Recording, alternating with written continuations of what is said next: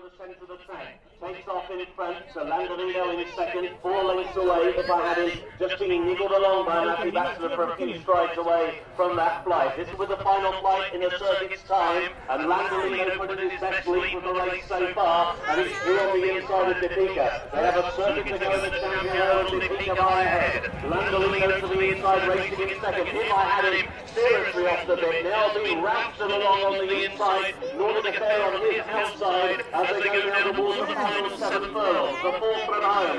Dipika on the outside again, just had the lead over Landolino in second. Nordic Affair is now beginning to creep into contention around the outside of I Had Him, who is now being roused along by Matthew Batchelor for over a quarter mile, and now you can throw a horse slightly over the quartet. There's only two and a half lengths splitting the four. The reigning champ goes on. Landolino now by a neck. Dipika, driven for the outside in second. If I had him, it's two and a half lengths away in third and landed flat-footed over third last. And Nordic Affair is also flattening out. They've got a half mile to go in the champion hurdle, and it's Tony Proctor out in front and going for home on Landolino. He's gone clear by two and a half. Dipika now begins to back backpedal in second. If I had him, Matty Baxter has just thrown the kitchen sink, and Nordic Affair is last of the four.